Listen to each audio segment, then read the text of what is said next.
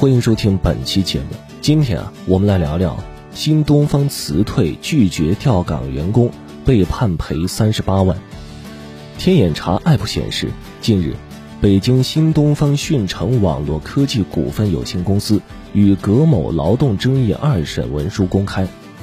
文书显示，新东方以葛某不服从公司因生产经营需要做出的岗位调整安排，未到新岗位报到。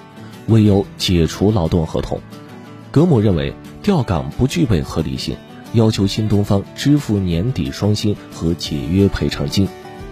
一审法院审理认为，葛某提交证据不足以证明关于年底双薪的主张，新东方讯城公司并未就生产经营情况发生变化举证，且葛某从资深开发工程师调整为技术支持工程师。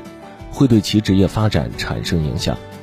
新东方讯城公司对葛某进行的调岗缺乏相应的合理性，葛某有权拒绝。一审法院裁定，新东方讯城公司支付葛某违法解除劳动合同赔偿金三十八点二五万元。新东方讯城公司上诉请求改判无需支付赔偿金。二审法院认为。一审法院认定新东方讯城公司的调岗行为缺乏合理性，认定正确。该公司上诉主张缺乏事实和法律依据，因此驳回上诉，维持原判。收藏订阅专辑，收听更多精彩内容。本期内容就到这里，我们下期节目精彩继续。